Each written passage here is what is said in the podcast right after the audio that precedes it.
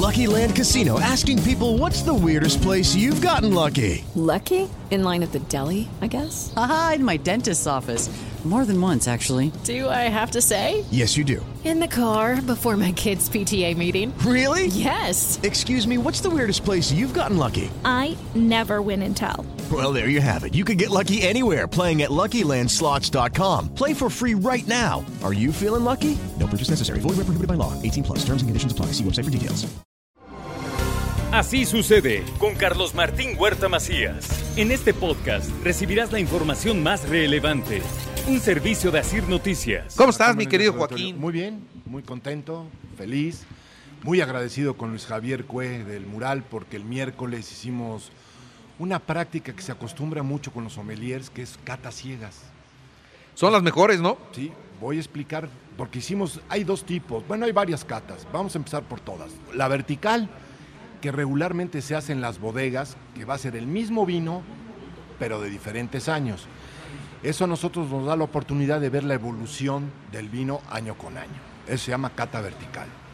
Luego vienen las catas horizontales, que pueden ser, por ejemplo, mismas uvas, un ejemplo Cabernet Sauvignon, pero de diferentes países, o Merlot de diferentes países, o mismos Riberas del Duero, pero de diferentes bodegas. A eso se le llama horizontal.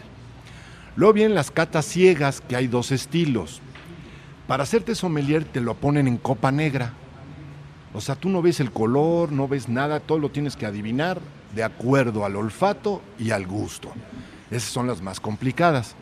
Pero la que hicimos con Luis Javier el miércoles, lo único que se hace es se tapa las botellas y se sirven los vinos por secciones. Por ejemplo, empezamos con blancos, luego rosados, luego tintos, bueno, espumosos, tintos. Entonces también se llama ciegas porque no conoces qué vino es el que tienes en la copa. Y si es una votación de cuál nos gustó más, cuál nos gustó menos, etcétera, etcétera, etcétera.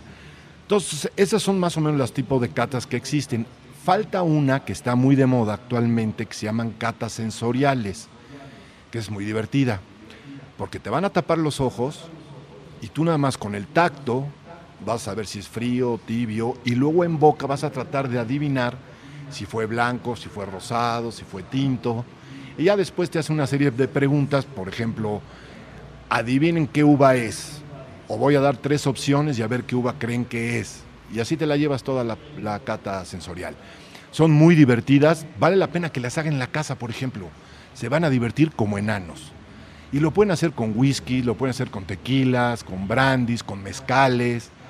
Adivina qué maguey es, por ejemplo. A ti te encantaría eso. Sí, sí, ¿No? claro, con mezcales. Imagínate que te ponga yo cinco y tú tengas que adivinar cuál es cuál.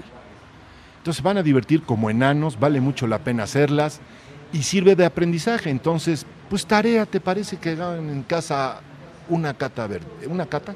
Una cata. Una cata, sí. Puede ser con tequilas, puede ser con mezcales. Podrían hacerle inclusive con refrescos de cola. Poner tres refrescos de cola y a ti ni vienen cuál es cuál. ¿Cuál es cuál? Que puede ser una coca, una, Pepsi, y una, Red Cola. O Red Cola. Cualquiera No. de esas. Vale la pena hacerla, se van a divertir mucho y van a aprender mucho y se van a dar cuenta cómo el simple hecho de no saber cuál es cuál te cambia mucho el perfil. y te vas a divertir como enano. Sí está padre, ¿eh? Sí, sí, sí, te sí, ríes, está te padre. mucho. Eh, eh, digo, para, por ejemplo, para los niños, para los que no, no consumen alcohol, una, una cata de refrescos, De está, refrescos, está bien. sí, sí, Refresco de cola. Son tres diferentes marcas y órale, a ver cuál es cuál. ¿Cuál es cuál? y a ver si realmente tienen desarrollado el gusto por el refresco. Correcto. Es lo mismo con los vinos, es lo mismo con los mezcales. Tequilas, Ayer, por cierto, este tenía años, años que no tomaba coñac y ayer ayer fui a comer a la casa de Pepe Chedraui, mi querido Pepe Chedraui, te mando te mando un abrazo y este y nos nos, nos pasó a su cava. Qué cava tan Muy bonita bien. tiene. Y en la cava nos sirvió un coñaquito y nos ofrecía un puro. Ya no le entré al puro, pero la idea era el puro, Con el coñac. coñac. Claro. Y, y- y pasamos ahí una muy, muy, muy buena tarde, cosa que agradezco a, a mi querido Pepe Chedraui. Ya más adelante les, les, les cuento detalles de todo lo que trae, porque quiere ser, quiere ser candidato a la presidencia municipal ¿Puede ser? Sí, claro que puede ser. Así que ya hay gallos, se van definiendo los gallos y ahí consideren a Pepe Chedraui como uno de los aspirantes a la presidencia municipal de Puebla. Estaba muy solito Mario Riestra, era el que yo veía, pero pues está Mario Riestra y ahora también Pepe Chedraui puesto, pero muy puesto. ¿Va a pintar sus bardas? Sí, va a pintar muchas bardas. Él no es servidor público, él es un empresario, así que él va libre, ¿eh? Él va libre. Y entonces nos sirvió un, Un coñaquito, y, y estaba viendo su cava. Oh. Muchas joyitas. Sí, sí, sí. Y dije, ¿y este Petrus? Ah, pues mira, también aquí está este otro y este otro. Muy bien, no, muy, muy bonita cava. Entonces, esa es la tarea. Tarea. Hagamos una cata. Una cata. Está padre. Me ¿No? gustó la tarea de hoy. Va que va. Mi querido Joaquín, Gracias, muchas Carlos. Martín. Buen fin de que semana a estés, todos. que estés muy bien.